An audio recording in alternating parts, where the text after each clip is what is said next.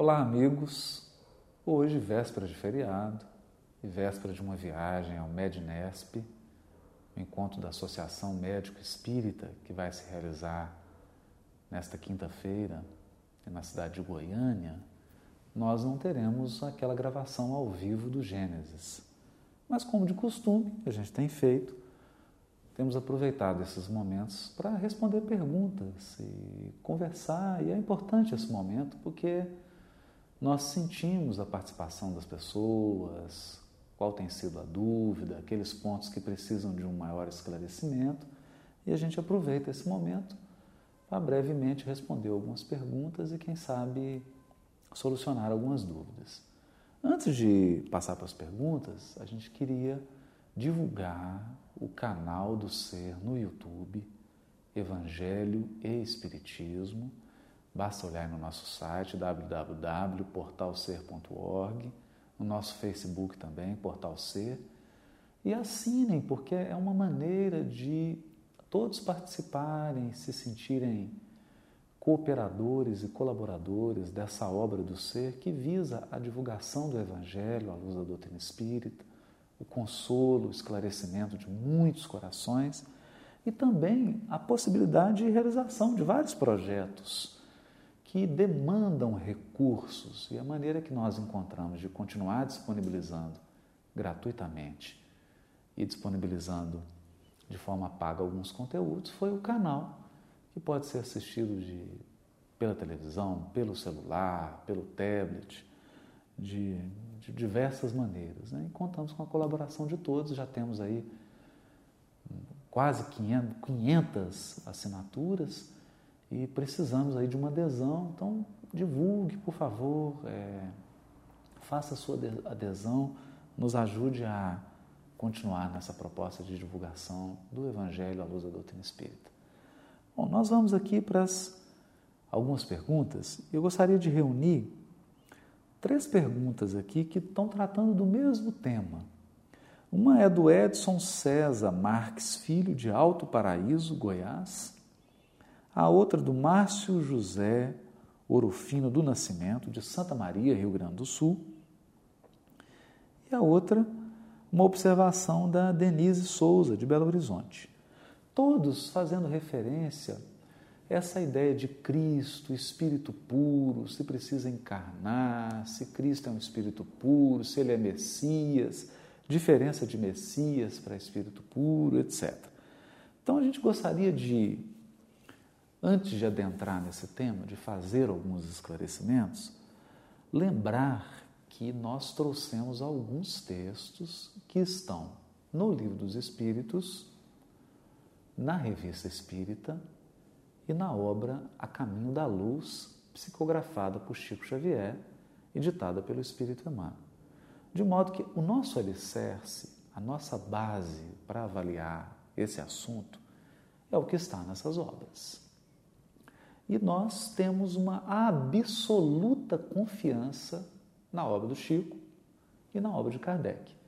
E a utilizamos como um alicerce inquestionável, porque, como nos disse o Cristo, reconhece-se a árvore pelos seus frutos.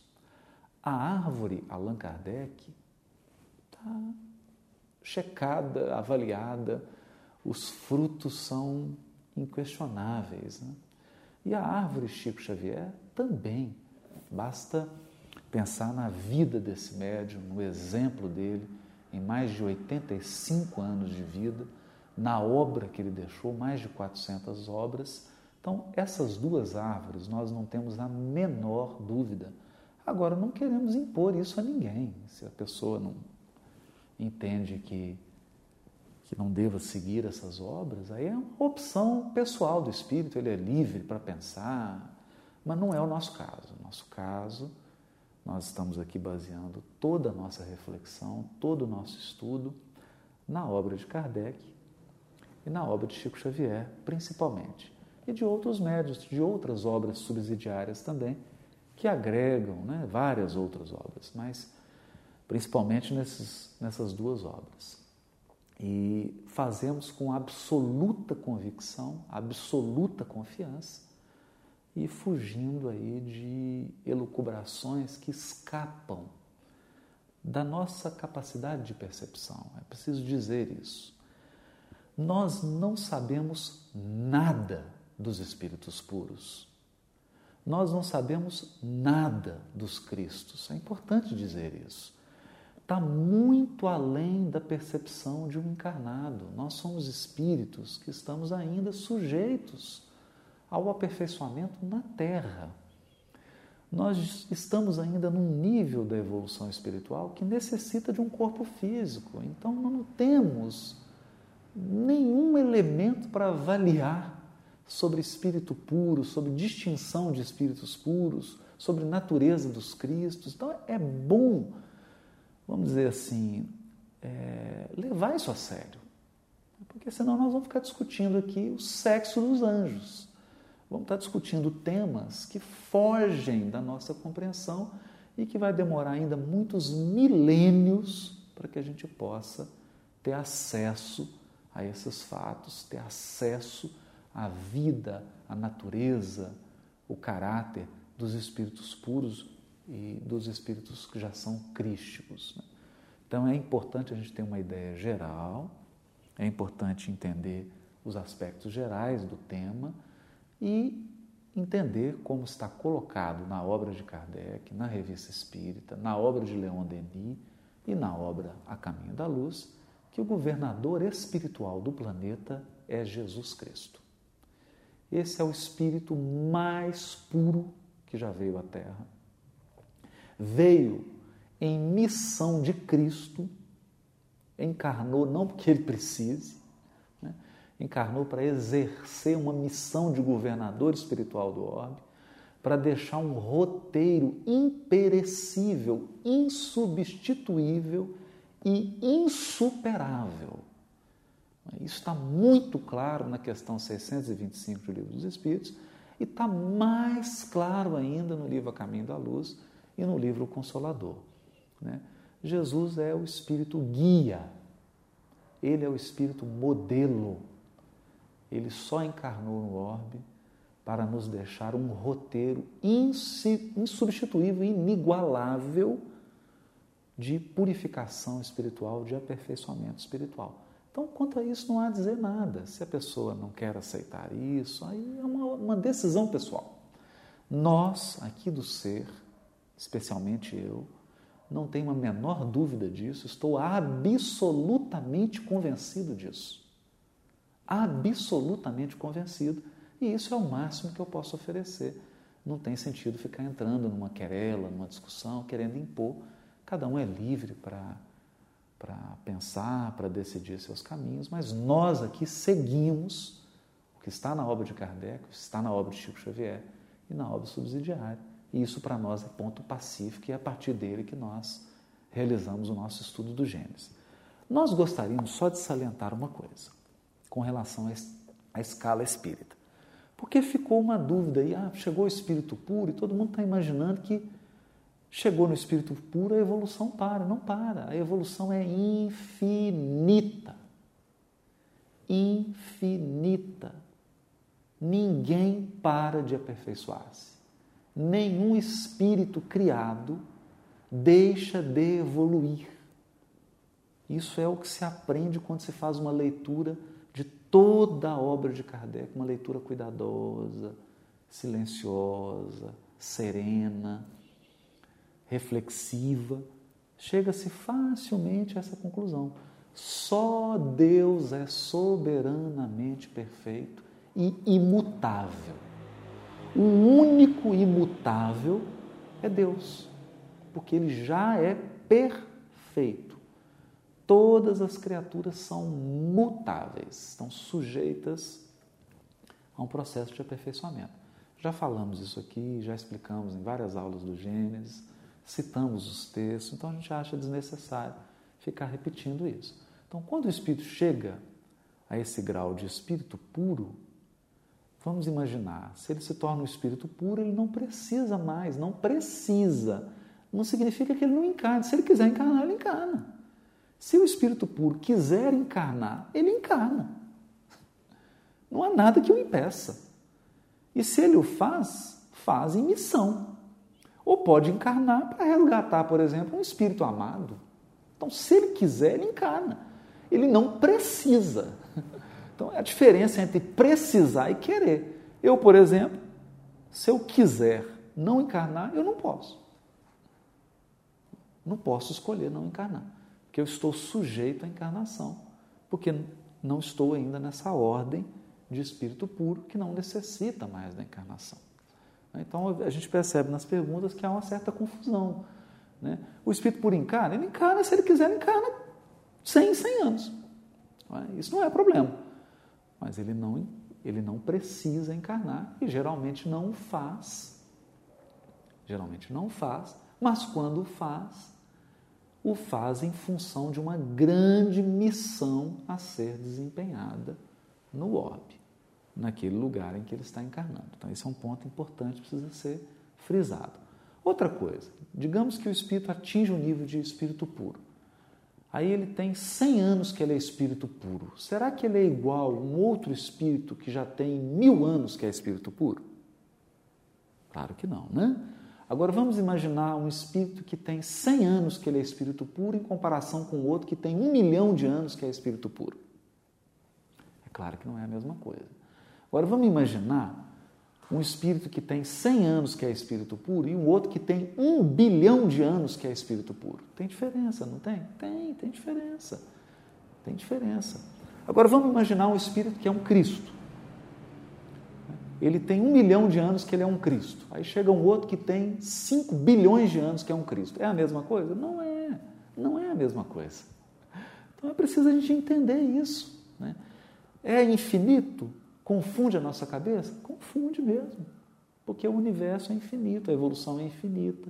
Deus é. escapa da nossa compreensão. É isso mesmo. É por isso que o Chico na entrevista com Herculano Pires, já citamos isso, é só olhar as outras aulas anteriores de Gênesis, relata para Herculano Pires que Jesus é um Cristo do planeta, mas ele não é o Cristo do sistema solar.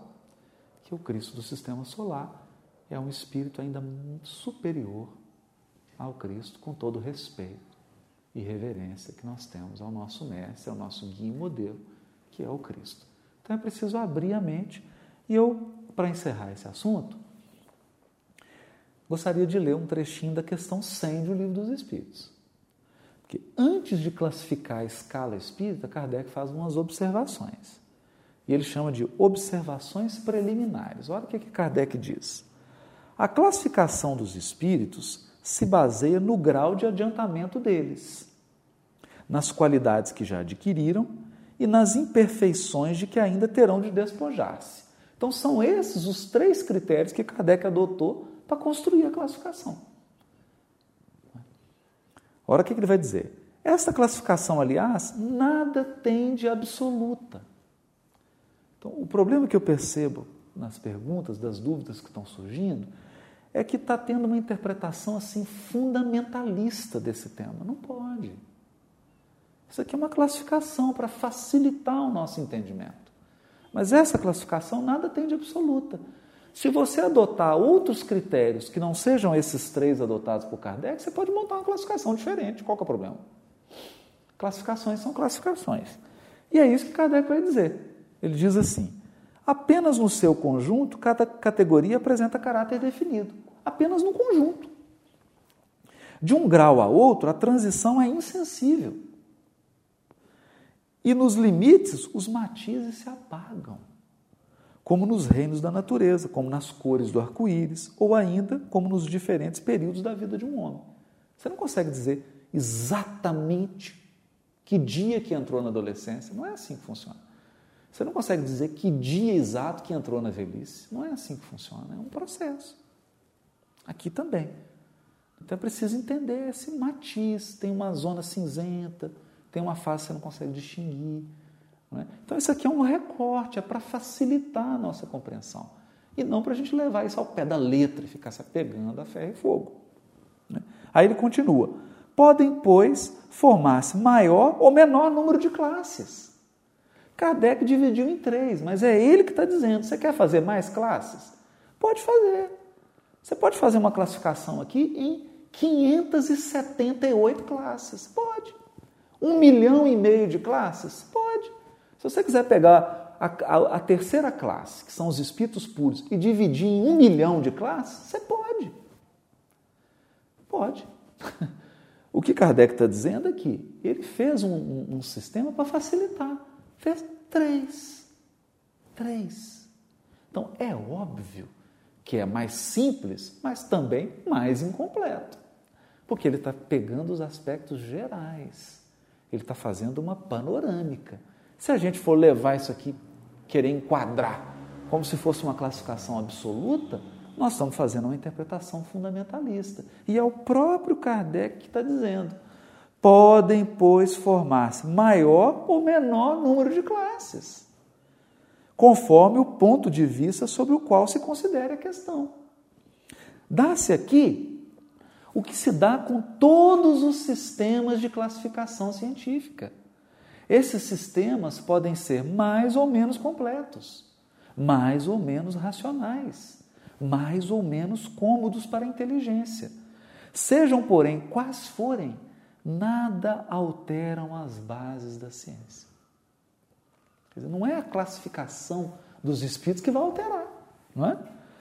Assim, interrogados sobre esse ponto, é natural que os espíritos hajam divergido quanto ao número das categorias. Então, quando Kardec perguntou, os próprios espíritos divergiram, porque cada um classificava de um jeito natural. Natural. Sem que isso tenha maiores inconvenientes.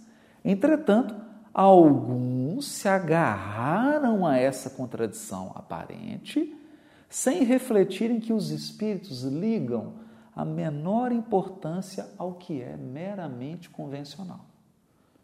Para eles, o pensamento é tudo. Deixam-nos a forma a escolha dos termos, a classificação, numa palavra, os sistemas. Então, essa classificação aqui é, de, é dos humanos. É nossa, para facilitar a nossa compreensão. A nossa compreensão. Quanto mais superior um espírito, menos ele se liga a esse tipo de classificação. Porque ele está preocupado com a ideia. E qual que é a ideia central? Qual que é a ideia central? Vamos lá. São três categorias. Qual que é a terceira, a última ordem? Espíritos imperfeitos. Qual que é a característica dele? Kardec coloca características gerais. Predominância da matéria sobre o espírito, propensão ao mal, ignorância, orgulho, egoísmo e todas as más paixões que lhe são consequentes. Então, pronto, eu sou dessa categoria. Eu sou dessa categoria, espíritos imperfeitos. Agora vamos ver a segunda? Segunda categoria, que é, ou segunda ordem, espíritos bons. Qual que é a característica deles? Predominância do espírito sobre a matéria, desejo do bem, suas qualidades e poderes para fazer o bem estão em relação com o grau de adiantamento que haja alcançado. Uns têm ciência, outros a sabedoria, outros a bondade. Então, nessa categoria aqui, na segunda ordem, uns foram mais, desenvolveram mais inteligência, outros desenvolveram mais o amor. É? Os mais adiantados, aliás, aliam o saber às qualidades morais. Então, os mais adiantados dessa segunda ordem, olha que interessante, porque tem uma gradação. Os mais adiantados dessa ordem, eles aliam o saber às qualidades morais. Essas são as qualidades gerais. Agora vamos ver a primeira ordem, os espíritos puros. Características gerais. Nenhuma influência da matéria. Não é predominância da matéria, do espírito sobre a matéria, não. É nenhuma influência da matéria. Superioridade intelectual e moral absoluta. Olha só. Eles já conseguiram harmonizar inteligência e sentimento, inteligência e amor, sabedoria e amor. Agora, olha que interessante: é superioridade intelectual e moral absoluta com relação aos espíritos das outras ordens. Com relação aos da terceira ordem e com relação aos da segunda. Não com relação ao, que está em cima. Então, esse é o quadro geral. E na Revista Espírita, já citamos, fevereiro de 1868, São Luís, Lamennais, Lacordaire vão dizer o quê? Que nos últimos graus da escala dos espíritos puros, ou seja, quando você chega a espírito puro, tem nova escala, nos últimos graus estão os cristos. Então, é esse que é o raciocínio, esse é que é o ponto geral que nós temos que pensar, mas sem ficar preso a sistema, sem ficar preso a, a terminologia, a palavra, entender a ideia. Entendeu a ideia, está resolvido. É? E o mais importante, quem dirige o planeta Terra? É quem dirige, quem é o governador da Terra. Quem coordena a evolução de mais de 22 bilhões de espíritos que evoluem na Terra? o espírito mais evoluído que dirige todo mundo é Jesus. Ele é o governador do planeta. Ele é o guia da humanidade. Ele é o modelo da humanidade. Ele é um Cristo. O que, que significa ser um Cristo? Ele tem bilhões de espíritos puros sobre a orientação dele ele construiu o planeta sob as vistas de Deus. Ponto. Ele pode encarnar? Pode, onde ele quiser, quando ele quiser, do jeito que ele quiser. Na Terra, ele encarnou uma só vez. Isso é o que está na Gênese, é o que está no Livro dos Espíritos, é o que está na obra do Chico. Uma só vez. Por que, que ele encarnou? para trazer a mensagem imperecível e insuperável do Evangelho.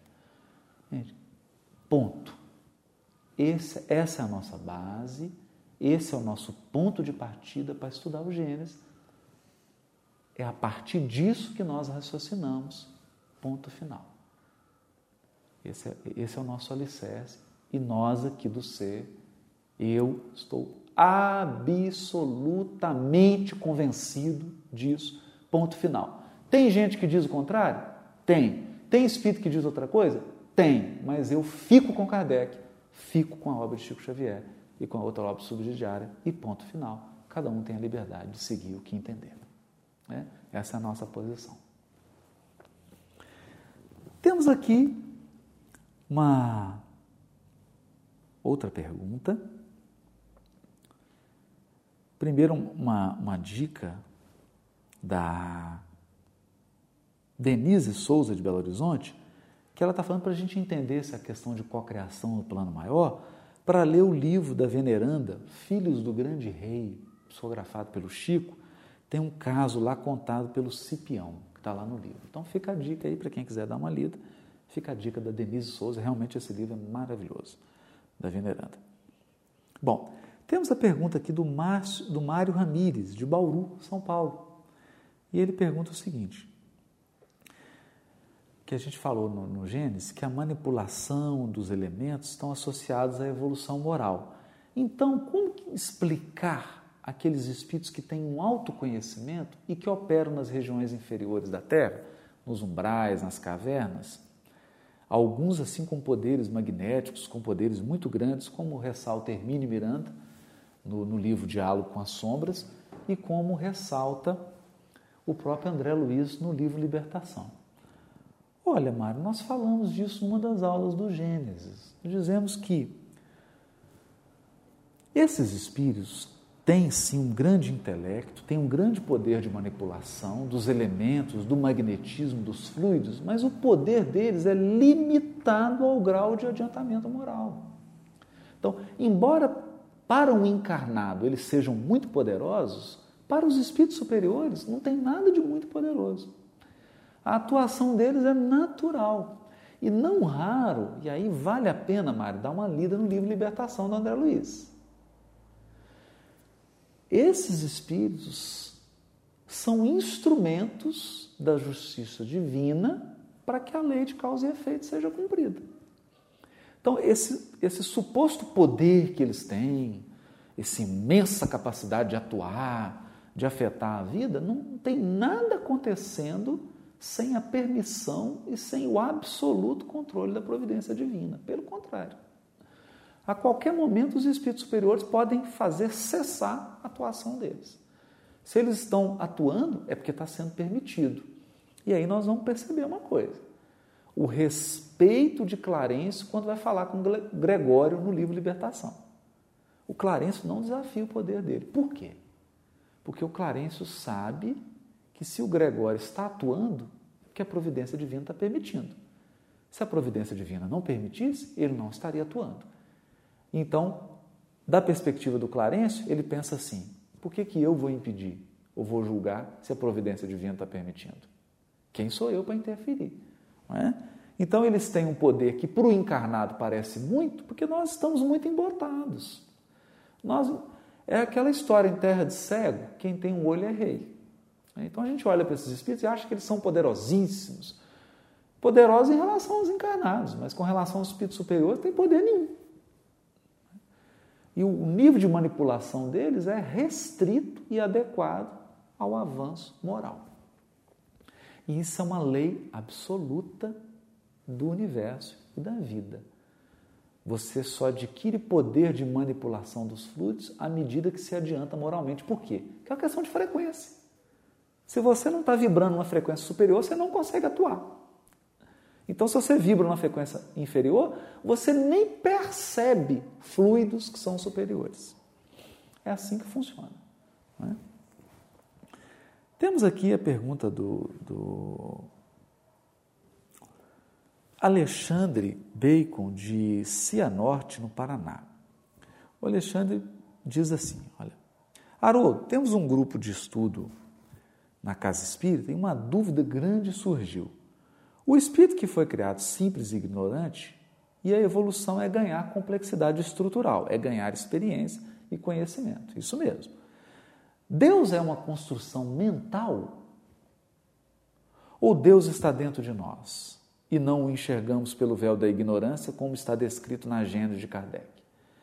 Mas se fomos criados simples e ignorantes, como Deus pode estar dentro? Resumindo, Deus está dentro ou está fora?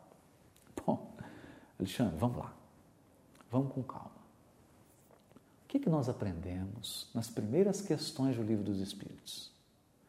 Se você pudesse, se fosse possível, acabar com todos os espíritos criados e com todo o universo material, o que, que acontece com Deus, Alexandre? Nada. Nada. Porque Deus é Deus. Ele é supremo. Ele é eterno. Está lá as características, está lá no Livro dos Espíritos, questão 13. Deus não precisa de nenhum ser para existir. Deus não precisa da criação para existir. Ele não precisa de mim para ele existir. Deus é Deus. Deus é Deus. Está lá na questão 13 do Livro dos Espíritos. Essa é a transcendência de Deus. Então Deus é transcendente. Ele está depois do infinito, começa Deus. Ele não depende da criação. Então, o primeiro ponto nós temos que gravar. Agora vamos pensar, Alexandre. Se Deus é todo poderoso, o que impede ele de estar dentro de mim? E aí eu te pergunto, você acha que você está fora de Deus? O que, que seria estar tá fora de Deus? Seria você estar tá num lugar que não foi criado por Deus. Agora eu te pergunto, Alexandre, qual lugar que não foi criado por Deus? Existe algum lugar que não esteja preenchido por Deus? Algum lugar na criação infinita? Não. Então não é Deus que está na criação, é a criação que está em Deus. A criação é menor do que Deus, Alexandre. Agora, confunde a cabeça? Confunde. Porque nós somos espíritos inferiores. Nós só adivinhamos Deus. Nós não o vemos e nem o compreendemos. Por quê? Está lá no livro dos Espíritos. Nos falta um sentido. Então, a criação infinita está mergulhada em Deus. Mas ela é infinita, mas ela é menor do que Deus, porque Deus é maior do que o infinito. Agora saiu fumacinha na cabeça, né? Mas é para sair mesmo. É para sair mesmo. Então não tem como você estar tá fora de Deus. Não tem como. Cada partícula subatômica está mergulhada no fluido cósmico. É o fluido cósmico. Cada espírito está mergulhado no fluido cósmico. Nós estamos em Deus. E Deus está aí dentro de você, no centro da sua consciência está Deus. Fazendo o quê? Te ajudando a evoluir, te orientando, te amando, te guiando, te puxando para Ele. É? Então não tem incompatibilidade nenhuma. Quando você pergunta, Deus está dentro ou está fora? Está os dois. Né? Porque qual que é a grande questão aqui, Alexandre? Não existe dentro e fora. Essa é a grande questão. Não existe nada fora de Deus. Não existe. Né? Esse é o grande ponto. Espero ter ajudado aí na reflexão. É... Temos uma outra uma da, da Adriana Jeg, de Igrejinha, Rio Grande do Sul, que ela fala assim: ah, a questão do fluido cósmico, como o termo é usado dentro da ciência, quando se fala em cosmologia, na física e na astronomia, em que sentido ele difere essencialmente da forma que Kardec e André Luiz revelam? É, então, é, ela está pedindo para falar um pouco da, da, da, física, né? Bom, Adriana, o que a gente entende é o seguinte: André Luiz afirma no livro Evolução em Dois Mundos que para os espíritos da esfera dele, o fluido cósmico é inabordável. Inabordável. Agora vamos pensar, Adriano. Os espíritos da esfera de André Luiz, André Luiz, onde ele está? Ele tem mais acesso à informação ou menos acesso à informação que os cientistas encarnados? É, mais, né? Os cientistas encarnados sabem muito menos do que o que está na Evolução em Dois Mundos, no mecanismo da mediunidade. Então, no mecanismo da mediunidade, no Evolução em Dois Mundos, nós temos conhecimentos ali que estão muito, muito, muito, muito, muito à frente de Einstein, de física quântica, muito além, muito além. E para ele, André Luiz, o fluido cósmico é inabordável. Então vamos pensar no seguinte: matéria escura, energia escura, éter. Tudo isso não chega nem perto de fluido cósmico. Matéria escura e energia escura é uma modificação grosseira do fluido cósmico. O fluido cósmico ainda está além disso. Por isso que André Luiz diz. Porque para André Luiz, o pensamento é concreto. Na esfera em que André Luiz estagia, eles examinam, eles colocam lá no microscópio pensamento. É matéria mental, é matéria. Eles examinam o pensamento. Aqui na Terra a gente consegue fazer isso? Não. E o pensamento, o pensamento dos espíritos da Terra é super grosseiro comparado ao fluido cósmico. Então você imagina o que é fluido cósmico. Né? Então vamos com calma. Vamos com calma. Isso que está descobrindo aí de as quatro forças, gravidade, força fraca, força forte, força eletromagnética, matéria, energia escura, isso aí é modificação grosseira do fluido cósmico. Isso está longe de ser o fluido cósmico no seu estado primitivo, no seu estado de maior pureza. Por isso que ele é inabordável para nós. Nós precisamos só ter uma ideia geral, mas nós não sabemos direito o que é, não sabemos as propriedades. Quem dera. É por isso, Adriana, que lá no nosso lar, você lembra, são seis ministérios, né? Seis ministérios. Um deles é o ministério da união divina. Tem doze ministros. O que, que eles fazem? São encarregados de garantir o processo de comunhão com Deus e o entendimento de Deus. Agora você imagina o que, que esses ministros da união divina estudam o que, que eles experimentam, o que, que eles já sabem e, principal, o que, que eles não sabem. É importante pensar nisso para a gente ficar mais humilde. para a gente ficar mais humilde, mais comedido, entender que o nosso conhecimento é muito limitado ainda. Muito limitado. Né? Era isso que a gente queria deixar. Esperamos uma próxima oportunidade, responder outras perguntas e dar continuidade. E convidamos a todos, na próxima semana, a acompanharem o Gênesis e não se esquecerem de assinar o canal Evangelho e Espiritismo. Um abraço a todos, bom feriado.